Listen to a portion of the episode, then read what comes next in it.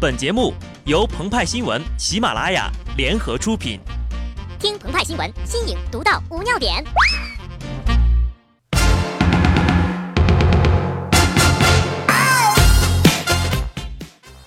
本文章转自澎湃新闻、澎湃联播。听众朋友们，大家好，我是机智的小布。自来水这个东西呀，它就像三里屯的试衣间，你永远也想不到它是用来干嘛的。听到这儿呀。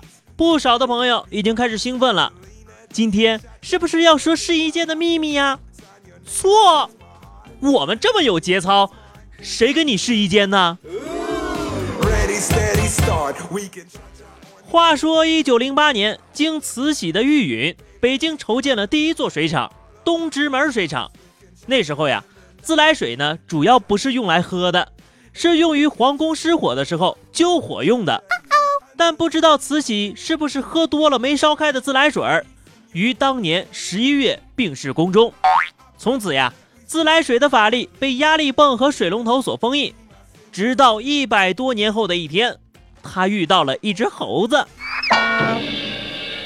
自来水即形容对动画电影《大圣归来》极度忠诚的影迷，自愿成为其口碑营销的水军。下水后呀，部分水水因为贡献巨大。被封为纯净水，入水深甚至溺水者可以被称为深井水。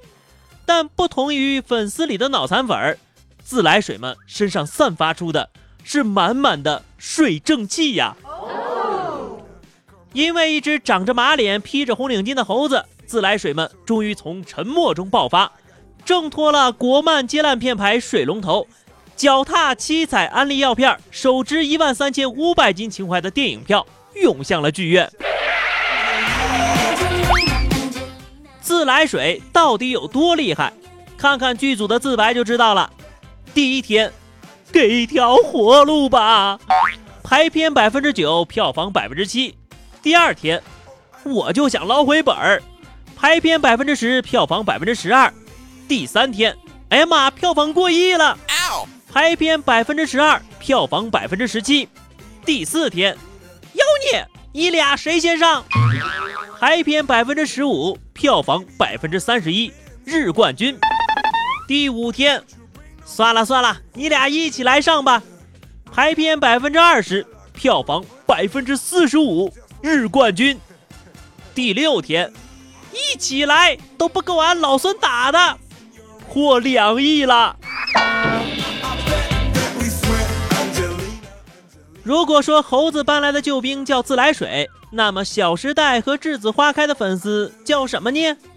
答曰：自动提款机、自动授粉机。自动提款机说：“我们是史上最成功的 IP 电影。”自来水说：“《西游记》演了快五个世纪了。”自动授粉机说：“我们主打青春与回忆。”自来水表示：“放暑假了吧？”回家看央视去，又放《西游记》了。自动取款机生气了呀！停嘴！你们这群五毛钱一斤的水军！自来水反驳：“你是 ATM，矮的呀要跳起来骂人。”自动提款机叫着自动授粉机说：“我们的主题曲是阿妹和囧囧唱的。”自来水表示不屑：“呵呵，我们有汪半币。”其实呀，不光只有齐天大圣才有自来水，我国有四大名著，也就会有四大名粉。《红楼梦》有红学，门派千奇百怪，如红莲之火燃尽尘缘；《三国》有关公自来水，不管黑道白道，拜一拜少挨刀。《水浒》最有名的自来水是什么？没错，金瓶梅呀。就连花木兰都有自来水，中国木兰文化研究中心。主要业务，抬杠。鹏鹏表示，我们也有自来水哟，有图有真相。派派说了，哎，做人不要太汪峰呀。如果说孙悟空一个跟头就是十万八千里，算下来呀，就是五万四千公里，那么夜以继日的翻上大约九万个跟头，就能在宇宙的一角遇见冥王星了。难以忘记初次见你，一坨朦胧的马赛克。历经九年，跨越四十八亿公里，只为了看一眼无马的你。七月十四号十九点，新视野号历经九年，飞行了四十八亿公里之后，在距离冥王星一万两千五百公里的位置上掠过，拍摄下了迄今为止最为清晰的冥王星图像。